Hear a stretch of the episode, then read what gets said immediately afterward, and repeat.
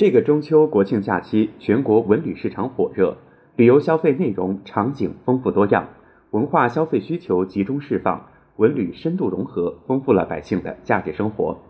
今年的中秋国庆假期，城乡居民出游意愿和旅游消费一直高位运行，旅游市场持续火热。时尚特色的文化旅游资源组合，丰富了游客的游玩体验。艺术加旅游、体育加旅游、音乐加旅游，旅游。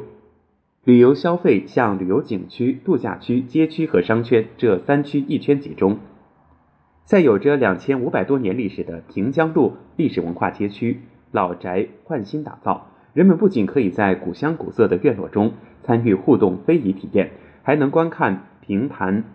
还能观看评弹演出和相声大会，深度体验南北文化融合。在国家五 A 级旅游景区云南丽江。除了逛文化院落、听原创民谣、感受古城独特魅力，红色旅游还成为了这个假期这里的旅游新热点。在浙江、辽宁、山东、四川、广东、青海等多地，一系列的国潮新体验、沉浸式游园、亲子游等活动吸引了众多游客。根据文化和旅游部数据中心统计，中秋和国庆假期八天，国内旅游出游人数八点二六亿人次。同比增长七十一点三，国内